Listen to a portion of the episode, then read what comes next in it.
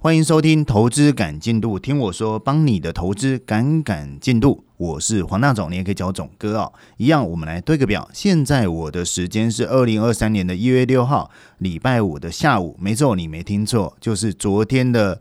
呃，原本上架的时间又挪到今天来了，原因很简单，因为原本今天的投资会议又改到昨天，所以呢，时间一掐就是没时间，所以只好挪到今天。那当然我也在想哦，那就干脆跟各位预告一下哦，往后我们的 p a c k a g e 节目哦，不是礼拜四就是礼拜五。如果说你礼拜四的晚上没听到，肯定就是礼拜五；礼拜五的下午没听到，肯定就是礼拜五的晚上。所以跟各位稍微的。勾夹节哦，把时间往后挪一点。好，那当然我们这个节目就是帮各位赶点进度啦。那过去的上半段可能会讲一些比较属于生活的部分。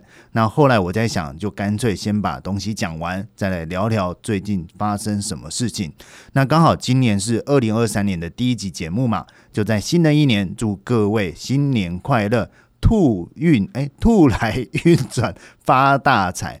基本上，如果说有各位啊，就是请总哥要签名或干嘛的，我通常会给祝福语。但是我一律的祝福语是什么？就是操作顺利、发大财。我非常喜欢发大财这件事情呢，因为有钱基本上呃就比较少痛苦，所以没有钱呢痛苦就会跑出来。所以第一个要件就是先有钱，有钱呢基本上就可以怎么样，让你稍微开心一点。当然，健康不是钱可以换来，所以呃，既然健康是不不能强求的，至少要。有钱，所以任何人问我，诶，给他一个祝福语，我都是说什么操作顺利发大财。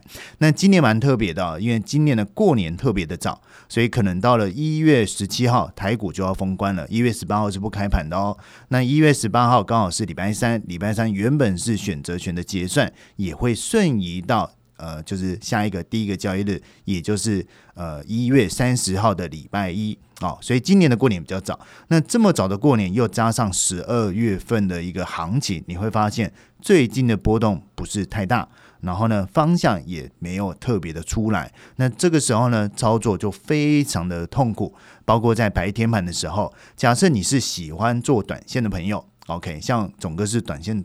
起家的嘛，所以其实很多时候我会蛮喜欢讲短线的。可是我知道在听节目的各位啊，大部分是上班族，所以做的是比较偏长线。那既然我们的节目叫做投资感进度哦，所以我会尽量讲一些比较属于大方向的一些资讯或者是一些消息给各位做参考。可是就短线的部分来讲，确实啦，最近是不太好做的。你会发现从十二月开始哦，假设我们今天做的是台股也好，台子期也好。在白天盘的波幅都是特别的小，其实我们会一再的去强调所谓的波幅哦，因为现金做交易赚的就是所谓的资本利差，呃，资本利得以及所谓的价差，也就是说我进场之后我做多要有空间，我进场之后做空也要有空间，没有空间在短时间要产生获利是非常痛苦的一件事情，所以呢，刚好最近小伙伴有跟总哥稍微抱怨一下，说，哎呀，最近的指数真难做，没错，这个是正常。的，因为确实就很难做。从十二月份开始哦，第一个单是台股的量是比较低的，第二个呢，整体的波幅，假设以指数的幅度来说的话，是降于一个 percent 以下。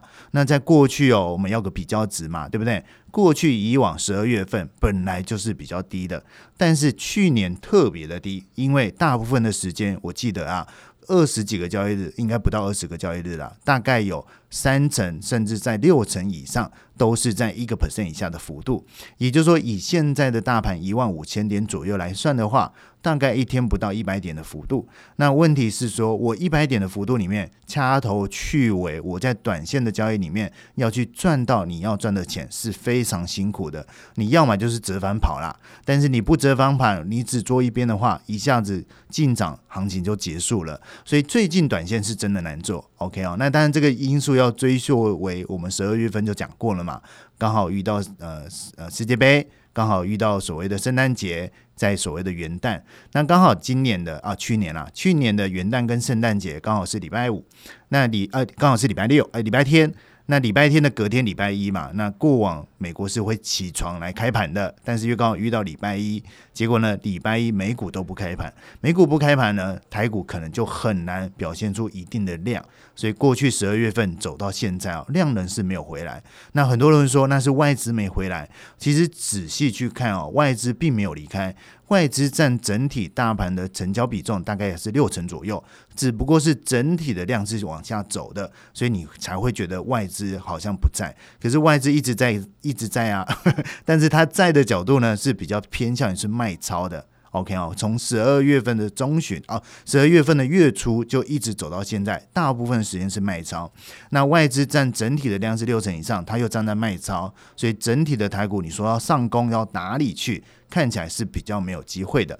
但是，哎呦，这件事情哦，就在。呃，我们节目开播之前的昨天，似乎外资就有点回笼的味道，就开始做一些简单的买超。那这个需要持续的观察。那当然，如果说你要更详细的内容，自己去做功课，或者是收看我们的节目。好，那绕了一大圈呢，我们来讲讲这礼拜发生的事哦。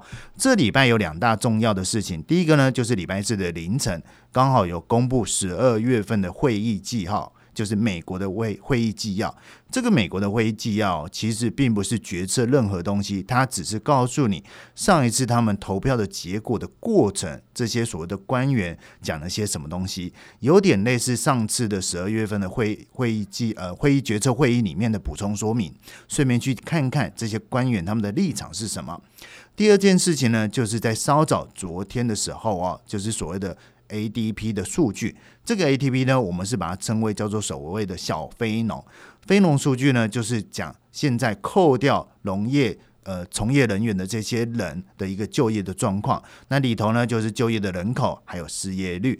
那这个 ADP 呢，就是民间所统计出来的。那民间统计出来，其实跟政府所公布出来的数据差距不会差很多，所以我们通常是把它当做是所谓的小非农。当然，整体上的一个呃调查的范围是不太一样的。那这个有机会在之后的节目来跟大家做说明。所以这个礼拜大概就这两件事了。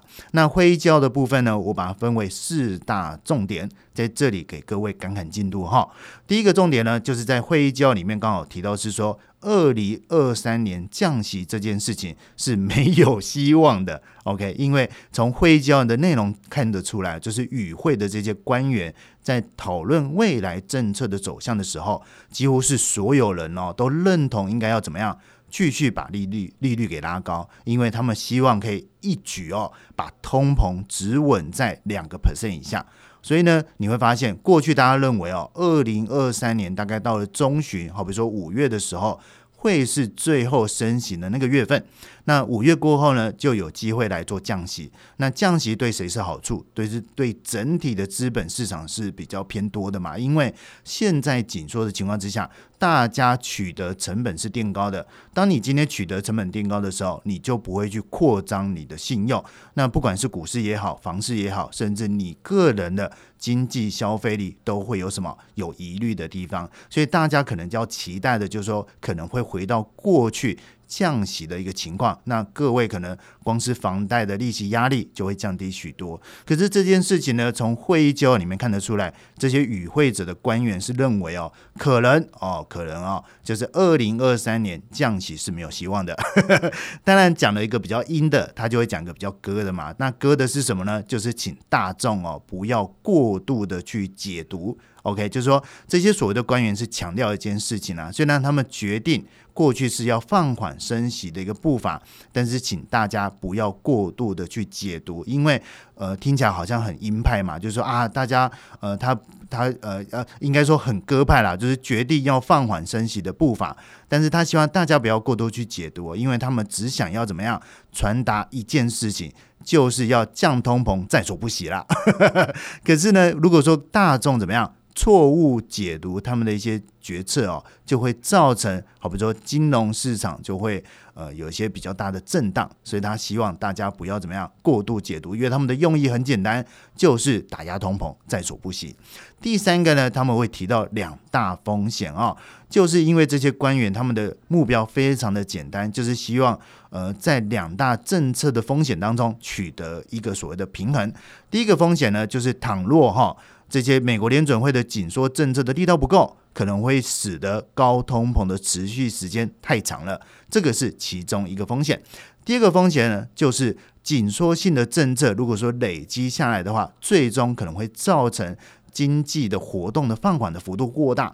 那什么叫经济的活动放缓呢？在我们上上一集的金牌战前事就有讲到一个叫做所谓的萧条嘛。景气呃经济大萧条，那这个大萧条呢，通常就是接在什么？接在所谓的紧缩政策之后，也就是说，我今天景气过度的扩张、过度的膨大，大家取得成本都很低，那大家都怎么样？都拿钱去做扩张信用的动作。结果呢，当我今天大家过度的消费，结果呢，取得成本低。那我大家去追逐那个东西，那东西价格越来越高，等到大家的消费能力跟不上来的时候，物价这么高，就开始紧紧缩。一旦紧缩的时候，就会发现有结构上的问题。好，那这个最有名就是一九二九年嘛，对不对？大家可以回溯一下。可是，一九二九年距离现在真的是有点距离哦，所以 大家不要过度的联想。就像是昨天我在看那个老高的 YouTube 节目哦，那老高就提到说，二零二三年的预言有七大预言啊，应该是八大预言。好比说，可能这个预言有个连续性，地震啊，或者是天灾人祸啊，或者是呃疫情啊发生之后，一旦连在一起的时候，就出现世界末日。听起来有一点诡谲啦，但是我觉得还蛮有趣的，大家可以去看那一集。那这件事情就是告诉大家，如果说今天的两大风险。第一个风险呢，就是它这个所谓的紧缩的力道，呃，紧缩的政策力道不够的话，就会造成高通膨的持续时间太长。那这个太长就会怎么样？吃掉各位的什么一个购呃购买的能力，就是大家不不敢消费的啦。那第二个呢，就是我这个紧缩的一个能量。呃，太大了，累积太久的话，也会造成我的经济衰退的一个呃速度变快。那这个两个就是一个天平嘛，就是我要把一件事情缩小，另外一件事加重，所以这些官员哦，就必须在这所谓的两大政策的风险当中取得一个平衡。好，那第四件事情呢，他们一直强调一件事，就是维持他们政策的灵活性。好，就是说我今天虽然就是告诉大家，就是打压通膨在所不惜啦，但是还是在于所谓的呃景气前景的一个不确定性，所以必须要保持他们的一个灵活性，还有选择性。简单来说，就是不用没有把话讲死啦。在这一份会议纪要里面哦，其实都是保有一定的弹性，告诉大家不要过度解读，然后呢，他们一定要做这件事情。两大风险呢，他们会做好平衡。所以这份的会议纪要公布完之后啊，确实。对于股市来讲，有一定的一个下跌的幅度，但是很快马上收复量的跌势，所以这个会议纪要，我个人是觉得倒是还好。哎，但是紧接而来就在昨天哦，昨天的晚上哦，有公布一个叫 ADP 的数字啊，这个数字呢就是民间机构去讨论现在美国的就业状况还有失业状况，那预期呢就业状况应该是十五万人啦，但实际上呢，哎，公布出来是二十三点五万人。好，那前期呢原本是十二点七，也上修到十八点二。好，那这个就业的成长呢，主要是因为其中有一个啦，就是好比说大企业的裁员的人数是二零二零年的四月以来最大。OK，可是呢，成长的幅度是在于是。员工少于五百人的企业，等于是中小企业是有成长的。那一些所谓的比较大型的机构，确实是有裁员，但是这个裁员的幅度相减之下，发现整体的就业状况是非常的好转的，所以代表美国的景气是很好的。结果这个数据一出来，又开始怎么样？开始又把好消息当坏消息来办的啦，就股市就开始下跌，又开始引发呃美国联准会的一个。呃，鹰派的一个言论，好，那这种情况之下，股市就比较脆弱的，好像还没有回到之前总哥所提到的哈，就是整个市场应该要回到整个景气循环的脉络当中，也就是当我今天景气好，你今天股市应该是橱窗，应该表现在前面；当我今天景气不好的话，股市不好，这叫正常。好吧，这叫正常。可是现在这样的局势似乎是没有扭转过来哦，大家依旧在美国联准会的一个什么 支配之下，所以美国的股市最近看起来就是比较疲弱的。好，那这种疲弱情况之下，你就想到，哎，那美国的殖利率有没有因为这样而上涨哦？因为昨天那个情况公布出来，股市是下跌的。股市下跌呢，美元是上涨的，欧元是下跌的。那当然，欧元有它自己的锅嘛，待会我们会说。但是美元上涨过程当中，你会想到，那就代表美国要升息了嘛？那美国升息的话，就代表它的殖利率，就是债券的殖利率，应该是要上升的。结果昨天呢，美国两年的殖利率确实有上升，上升的幅度不小。OK，上升幅度不小，可是美国的什么指标性的债券，就是十年的债券，它的值利率却没怎么怎么样，就是没什么变化，似乎是不动的。那当我今天短期的值利率上升的幅度比长期的值利率还要高，那就出现一个大家常听到的，就是值利率。倒挂的这件事情，当然这个有点类似像放羊的小孩啊。我讲一次，我讲两次，我讲三次，讲到第四次你就麻木了啊！哪一天没有倒挂？你每次说倒挂的时候，就会景气衰退。确实啦，景气确实有在衰退，但是美国的经济是非常的好转啊！你看这个就业人数还在攀升往上嘛，对不对？代表是一个大复苏，大家回来工作了。那回来工作的原因有很多啦，包括有可能是之前的大傻逼钱花光了。那钱花光的时候呢？之前总哥讲过了，美国现在的储蓄率啊，就是。呃，个人的储蓄率是创下历年来的新低，也就是美国人的家庭口袋是没有钱的。可是美国的个人信贷的利率是攀升到近来年近年来的新高，甚至来到将近哦，就是十八个 percent。什么叫十八个 percent 呢？大家还记得过去有个叫信用卡的那个那个广告嘛，叫做“究金 making”，借钱不用还啦。那个时候利信用卡的利率就很高了。现在美国就是处在这种情况啊，就是大傻逼之后，然后呢，各个企业可能就开始裁员，然后呢，他们就是呃口袋也没钱了，因为之前有一些补助嘛，补助也不少啊，可是再怎么花，你没有收入，钱也是会花光的，所以呢，他们就得回去上班。那回去上班呢，你的就业。就业数字就很好看嘛，可是整体的经济有没有好转呢？我不知道。可是至少以就业的幅度来讲是有比较好的，有比较好呢。美国联准会可能就想说，诶，你的景气好，我就想要怎么样，稍微升个息，诶，你要撑住哦，我们是要来打压通膨的。所以这种情况下，昨天那个所谓的好消息。当做是丧事来办的一个局面，又开始浮现到台边上来，股市就是下跌的。但是比较特别哦，从年初哦一月到现在，甚至从十二月下旬到现在，美国的股市相对其他股市表现都是比较疲弱的。那当然，我们更不用讲是科技股嘛，科技股的两大支柱。特斯拉跟苹果，特斯拉我就不要说了，基本上股价跌到几乎是地下不知道几层去了。但是苹果股票呢，基本上跌幅也蛮大的啦，甚至连 M 头都跑出来了。所以这种皮色的情况之下，美国股市表现似乎就差强人意了。最近哪个股市表现比较好？反而是乌俄战争隔壁的。欧洲大陆，也就是德指最近的表现相对强势蛮多的。再呢，就是中国的股市在近期表现也是很好哦，甚至连香港的净流入，OK，因为我们看的是现呃资金的一个板块移动嘛。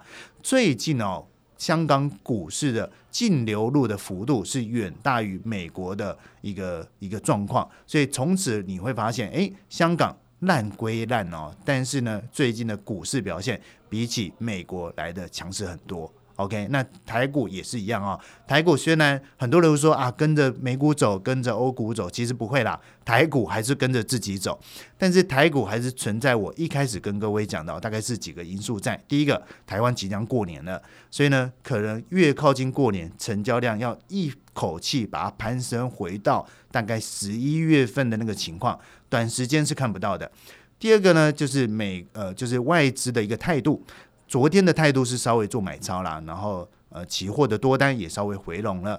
可是从十二月初到现在，外资大部分是站在卖超哦，站在卖超。虽然卖超跟买超跟股市没有绝对关系，但是有相对关系。OK，就是外资站在买超，对股市上涨的一个不要说机会啦，应该说它的相关系数是比较高的。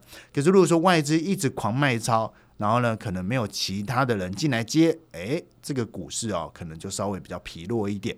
好，就是这样的一个状况。OK，那以上呢就是近期的一个市场大小事啊。讲完之后呢，我们进到比较拉子一赛的地方，就是稍微比较生活会啦，跟大家聊聊最近总哥做哪些事情。那刚好呢，上礼拜哦跨年，那我不知道各位去哪里跨年啊？那总哥过往的。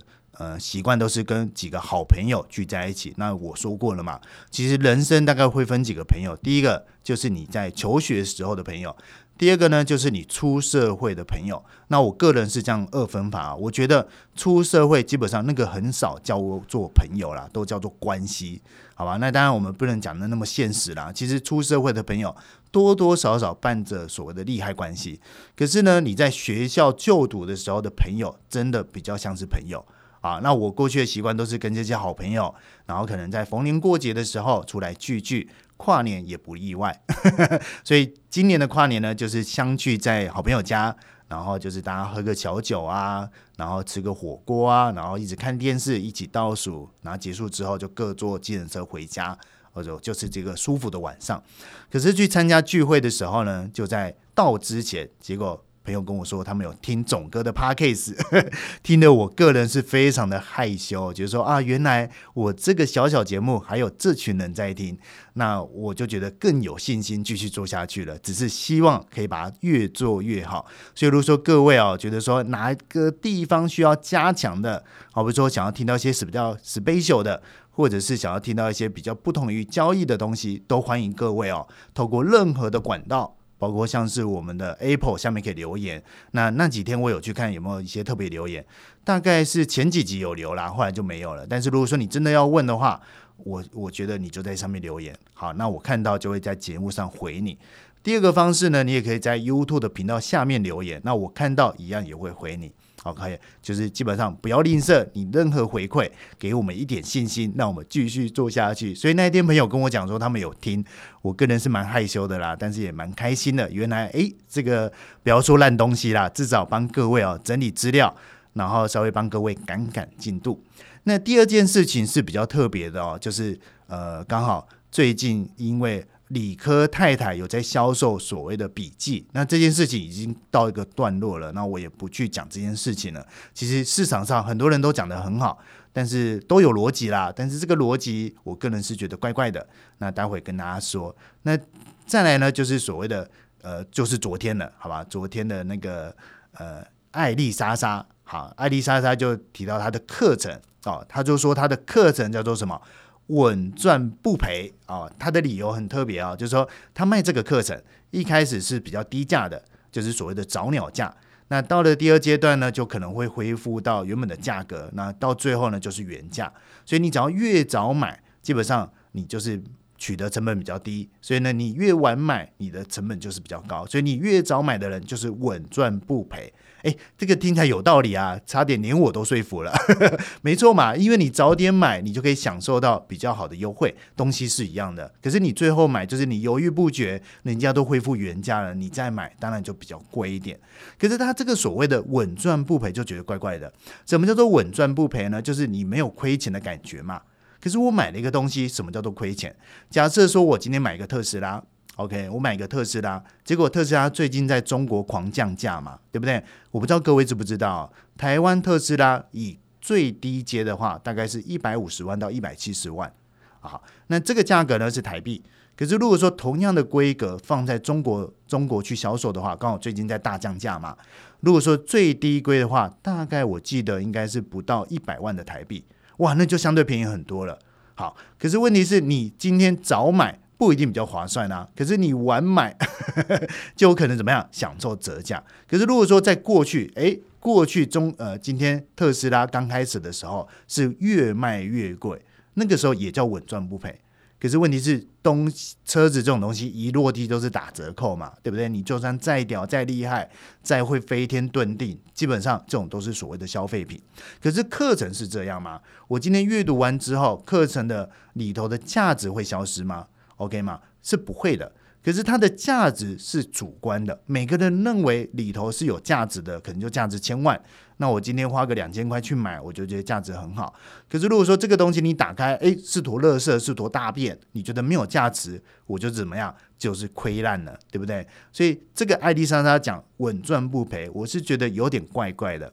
那刚好呢，最近总哥哦在筹办，马上自己回力标回到答自己哦。最近总哥呢在筹办三月份的那个所谓的展望会，年度展望会。那当然我们一月份有一个所谓的海奇特训班。这个海区特训班哦，是在过年之前一定会办的，已经维持三年了，好吧？那过去呢，办完之后的影片都会留档，让各位看看三年前的总哥是多帅，好吧？最近的总哥真的变胖，头发又秃了又白了，所以呢，回去看以前的，现在不要看。那最近要讲什么呢？最近当然是讲比较新的东西啦，我把它称为会叫做二二版、三版跟四版，OK，就是会补充说明这一年来做了哪些事情。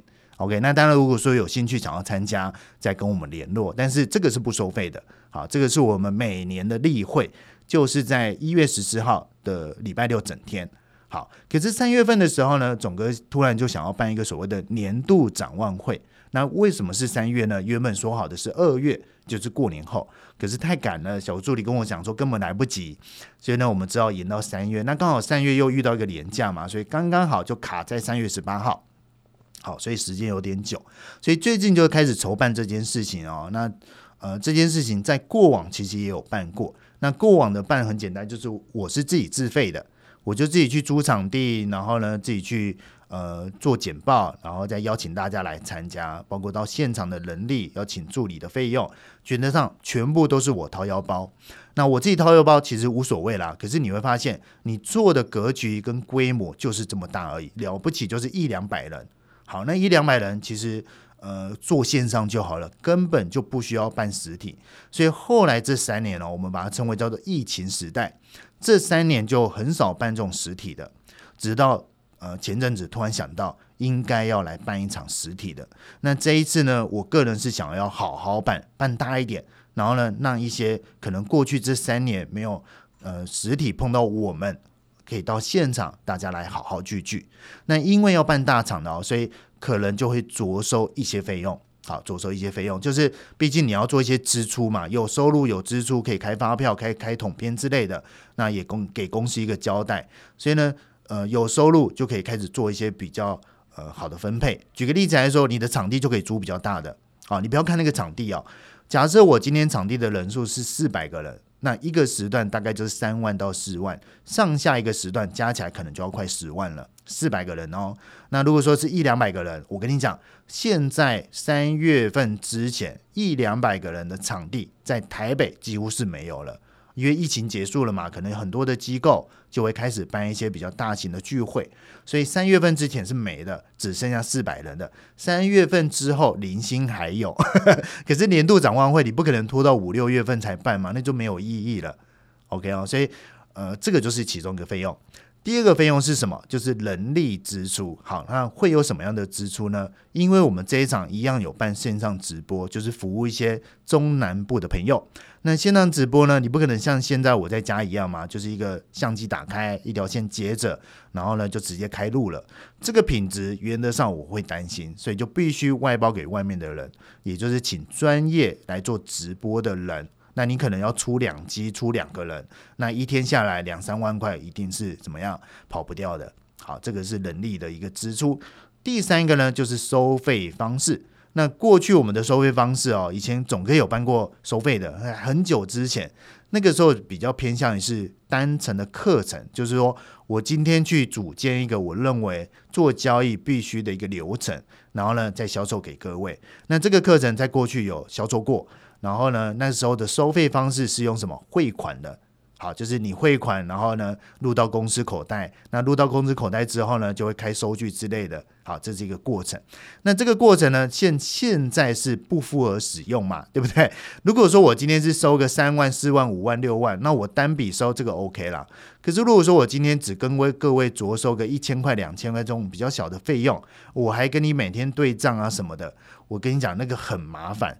所以呢，你必须要有个收费的平台。那刚好呢，最近就在跟公司讨论这件事情哦。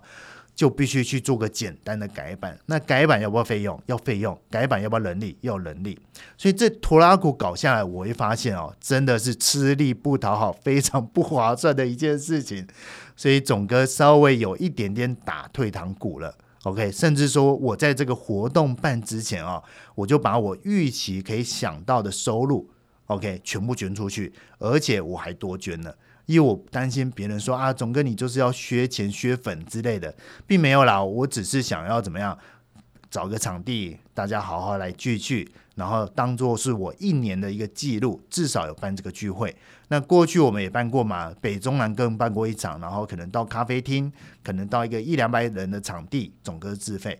可是整个规模就是做不大，好，整个规模就不大。所以最近呢，我就在做这个所谓的比较偏向去收费的一个一个内容。那为什么会讲到这边呢？因为刚好因为艾丽莎这件事情啊，所以我就想到。到底什么样的人有资格去办这样的课程？第一个，我觉得啦，就是你可以拿出实力的人办这件事情，我觉得恰当好处。举个例子来说，像艾迪莎莎，他就是一个知名的一个 YouTuber 嘛，对不对？那如果说他教你怎么做 YouTuber，我觉得这个 OK，应该有蛮多人会买单的。这个大家应该同意嘛？你不能说我今天订阅只有一万，甚至说还比一万还少，我来教你怎么当 YouTuber。然后呢，我会告诉你说，整理一些呃外面 YouTuber 成功的一些案例来告诉你，然后卖你一个课程。我问你，你会买单吗？你一定不会买单嘛。所以如果说成功的人出来卖课程，我觉得还可以怎么样？还可以解释的过去。OK，不然的话，像有些行销包装的公司，告诉你说，我怎么教你做 YouTube，我怎么教你做行销，我怎么教你作为什么？呃，超级业务员，那他拿不出一点成绩，你会买单吗？你不会买单嘛？所以照这个逻辑来讲，我觉得艾丽莎莎是通过关的。但是问题来了，我今天教你如何成为一个自媒体，我今天教你怎么成为一个所谓的 YouTuber，你认为这件事情是可以复制的吗？我不认为是可以复制的。OK，他这件事情比做交易还困难，为什么呢？因为做交易，基本上你要复制本来就不不容易了，但是还是有脉络可循的。因为我们今天教你一个东西，告诉你说今天期货要守哪几个法则，是我过去曾经犯下的错，你至少站在我犯下的错的情况之下去做前进。好比如说，我会告诉你，我的资金控管是抓在总资金的两个 percent。那你会问总哥为什么是两个 percent？我就会告诉你，没有为什么，因为我这样做我很舒服。OK，那或许你没有经验的情况之下，你可以照我这样做。可是你。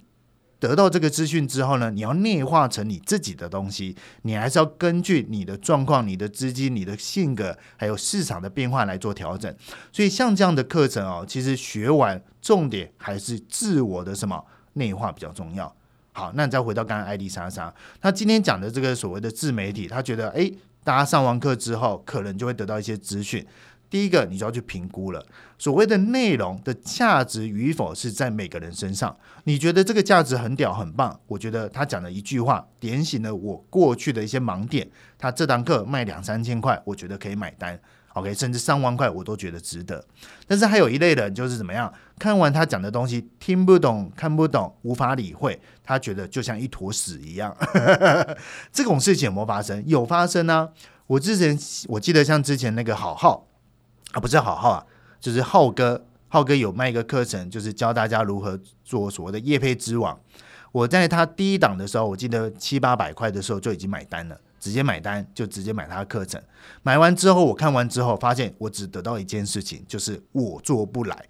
我觉得他讲的很好，他的架构也很完整，就是告诉你说如何去呃去写你的一个呃呃呃编剧啊。或者是你今天怎么去谈这件事情呢？它的流程架构都很好，但是我只得到一个答案，叫做我做不来。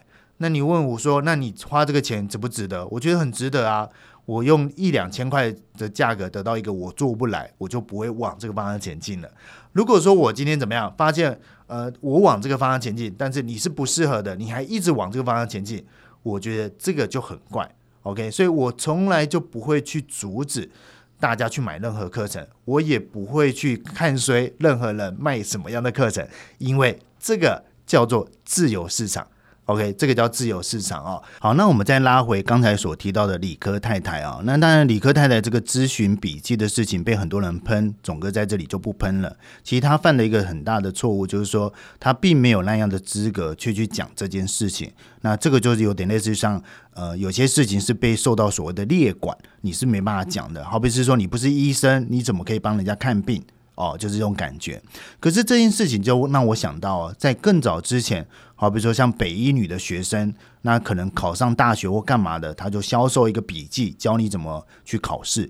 那那个笔记卖的非常的好，那就会有人批评嘛，就说啊，你年纪轻轻就想要赚钱，我觉得不对啊。就像我刚才讲的逻辑一样，我今天是在一件事情取得一定的成功，我利用这样的经验来做销售，有什么不对？没错嘛，我今天能考上好的学校，考上台大，考到一些更好的一些呃国立大学，那我今天用一个方式，好比说写了笔记，然后去考上这间学校。那你想要考上这些学校，那你可以试着看看我整理的这些笔记。可是我已经跟你证明我有考上这间学校了。好，那这件事情就可以成立。为什么呢？因为就不像是我刚才讲，它不是受到所谓的列管嘛，对不对？如果说我今天是一个。呃，没有一个素人，然后呢，我今天透过一个方式告诉你说，哎，我今天考上一个学校，然后大家来接受我的补习，我广发这个所谓的补习。可是补习有什么补习法嘛，对不对？我今天要成为一个教师，呃，要成立一个补习班，我今天要开班授业，那我必须要去拿到一个证照。你没有这样的证照，你怎么可以开班授业？不行的。所以有些事情是需要在一个规范的底下。就拿这个理科太太来说好了，她就是犯了这个大忌嘛，就说很多人喷她。可是这件事情在我们这个行业啊，其实常常发生哦。就拿我刚才讲的事情好了，我刚刚提到是说我们要举办一个年度展望会嘛，对不对？这个展望会去需要受到监管的，就是说所有的一些内容都需要去做评估，都要去做上传资料，去给呃所谓的期货工会，可以他们知道说我们要干什么事情就对了。可是你看网络上面哦，很多订阅制的一些所谓的财经网红，OK，那当然他会去讲说啊，这个就是我的经验传承啊，我帮各位整理资料啊。可是有很多的内容是牵扯到投顾建议的，包括说他可能会帮你整理最近的一些所谓的标股，他会帮你整理说最近他做了哪些事情，他会帮你整理最近的行情分析。这些事情都是受到规范的，但是没有人去管，你们不会觉得很怪吗？对不对？因为要有这样的资格，必须取得顾问身份嘛。那什么叫取得顾问身份？就是你必须要成为一个顾顾问事业部，你要拿到证照，呃呃，要拿到那个那个资格，那个资格有时候有钱也拿不到，你知道吗？就算你是分析师，也不能大拉拉的针对非特定人去讲行情点位跟分析。OK，当然这个都是在所谓的灰色地带，所以如果说你今天要喷理科太太啊，其实你可以试着去喷其他的理财太太或理财先生，就是教人家理财、教人家投资的，然后呢跟你收费的，然后呢还还写了一大堆他们的一个所谓的赋能，有他们的订阅赋能，教你说怎么投资比较好啊或什么的。我个人是觉得，当然于情于法啦，那。就看你要不要去检举他嘛。可是呢，没有人会吃饱没事干。可是呢，在这种基础之下，这些人没有资格去喷李克太太。但是李克太太做这件事情，我个人是觉得是错的啦，因为毕竟在一个呃受管制的行业之内，你不能做越矩的事情。那最后呢，我来讲一下呃最近我发文的一些立场啊，我不知道各位有没有追踪我个人的脸书。那不要追踪也好，因为我个人的脸书常常会讲一些政治不正确的话啊。但是其实我的立场非常的简单，就是公平两个事情。所以呢，我知道市场上呃世界上没有公平这件事情，但是我们尽量去追求一个合理的一个公平，这个是我的坚持。那这件事情讲的就是超增这件事情。那超增呢，恭喜各位哦，拿到六千块，诶，是六千块还是五千块？忘记了，反正各位可以拿到钱，过年之后可以拿到这个所谓的超增。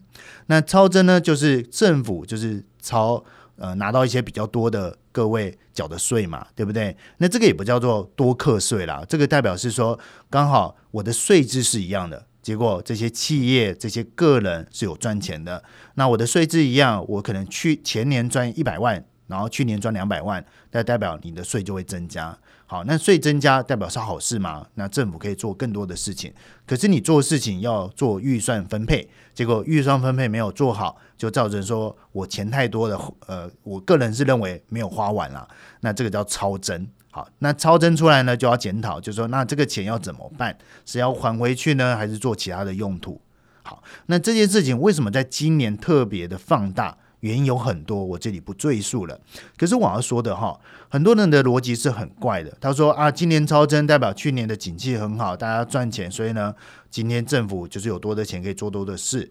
可是问题是，这个超增已经是五六年来的事情了，每年都超增，今年只是被被呃放大解读而已。好，那我的立场是什么呢？我觉得。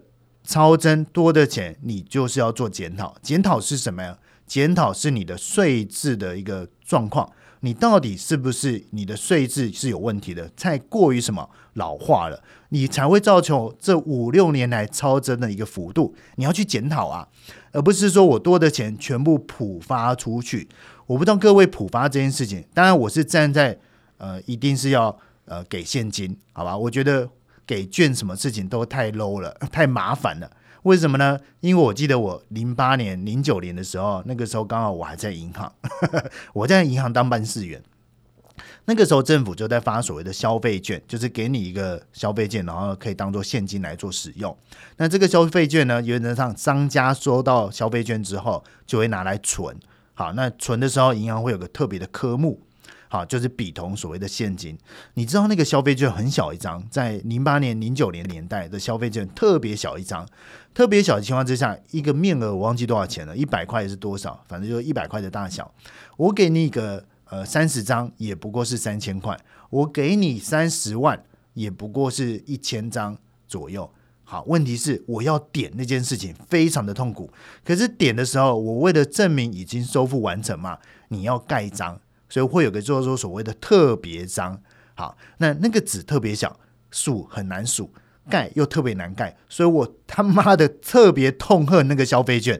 我就说政府你给现金就好了，你为什么搞这么多？当然政府会有他的考量嘛，就是说我今天给所谓的券，就是担心你把钱存在你的存款里面，你会失去这个所谓的流通性，你不会造成景气的一个成长，所以我发券呃发钱。比起发券来的更没有效率，但是券这件事情是有成本的存在，所以光是印刷、光是呃发送都会耗掉一些你本质上的一些钱的一个威力在，所以直接给钱最简单，所以你要相信人民就是会拿钱去花就对了，就像美国一样，美国直接给支票嘛，支票就看你要干什么用，这个是最简单粗暴的，所以我是支持发现金这件事情，但是呢，我个人是觉得。超增要把钱囊住无差别的发出去，我个人是觉得很怪，因为今天缴税的人有哪些？第一个就是企业嘛，对不对？企业是缴最多的，大家同意。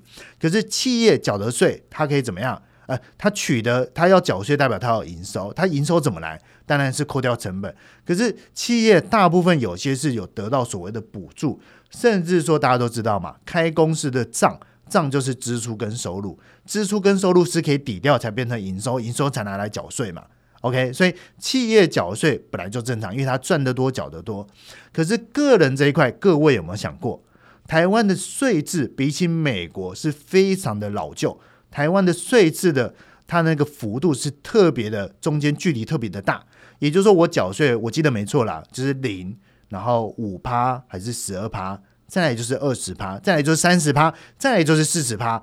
二十三十跟四十中间是完全没有中间档的，也就是我二十，要么就二十五，要么就三十。哇，中间可能刚好超过二十，我只要找到二十五，我不用一口气变成三十。可是我超过三十，就要一口气变成四十。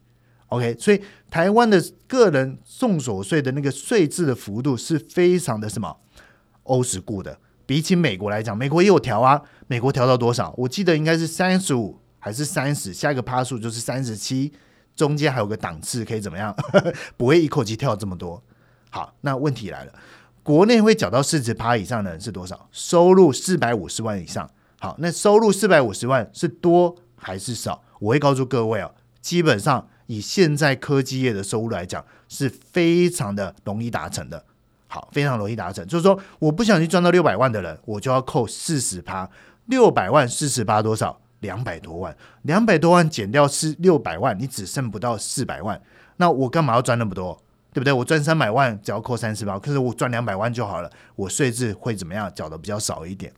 所以这个所谓的超增呢，我个人是觉得无所谓，反正就是大家多赚钱多交钱。可是你普发呢，我是认为就是处罚高收入分子的一个状况，没错嘛？你就是处罚这群人，处罚这些辛苦赚钱的人。那你就说，总哥你这样讲不对啊！我今天普发就是帮助那些弱势的人。好，那这件事情是谁的责任？这件事情不是个人的责任哎，这件事情不是企业的责任哎，这件事情是政府的责任。好，那政府呢，本来就是要编预算去照顾这些弱势的人，而不是我超增。我工作这么辛苦，去年好不容易赚那么多钱，那我多赚的钱我多缴税，那多缴税你编列预算没有编好，那你这些钱不应该还给我们吗？甚至像国外一样，就是减税。那你说台湾有没有减税？有，台湾减税有，就是标准扣除的提高嘛，就是变相的减税。可是呢，它的税制没有改，造成我今天。的门槛四百五十万就要超过的话，就变成四十趴。好，那这样听起来很矫情吗？那今天你就是帮这些有钱人说话什么的，不对的。真正的有钱人都不是赚超过四百五十万的，真正有钱人是没有缴税的这群人。真正的有钱人是怎么样可以控制你收入的这群人？我讲一个东西，你们就知道了。这个呢，刚好是前几天哦吵得沸沸扬扬的。第一个就是所谓的。呃，那个大 S 吧，就是他的赡养费多少就多少的。第二个呢，就是所谓的王权人啊，王权人也是跟他的老婆就是可能离婚，那讲的是所谓的赡养费，可能赡养费可能才多少之类的。为什么多少呢？因为王权人他的收入他一年也才四百五十万，那很多人都会考税啦。你的身价三十亿，为什么你的收入只有年薪只有四百五十万？你有没有想过他为什么只有四百多万？好，当然我不知道嘛，或许我错嘛。我认为，因为它可以控制，它就是控制在四十趴以下。因为如果说我的收入是五百万，那我就变四十趴的税制；我是四百五十万以下，我只要三十趴的税制。代表什么事？代表你今天的收入，如果说你可以控制高跟低的时候。你才是真正的有钱人。可是，如果说以去年大家都赚钱，科技业赚很多，分红分很多，年终给很多，大家都赚钱。那去年医生这么辛苦，医生也是高收入的分子嘛？那他的收入这么多的情况之下，他一毛钱都怎么样跑不掉？所以，就我的发文内容，我稍微给各位讲一下我的立场。我觉得超增这件事情就是要检讨，检讨的是你的税制为什么不改良，你的预算怎么编的。普发这件事情，我是完全不认同。我觉得所有有在正常缴税的人都必须站出来发声。你为你自己觉得说，为什么今天政府要拿你的钱来做公益啊？为什么我我自己来做也可以啊？像我自己也会捐钱嘛，对不对？我看到很多我身边的人都是站在说，你把钱还给我，我来捐钱，我也不要钱给你，然后呢，你乱使用。我觉得，我觉得至少我的生活圈是站在这样的情况，所以我认为啊，如果说你是有正常缴税的人，你都必须要站出来去正视这件事情啊，正视这件事情。好，那以上呢就是今天的节目，当然不代表本台的立场，这个是总哥的讲法。好，节目到这边，谢谢大家，拜拜。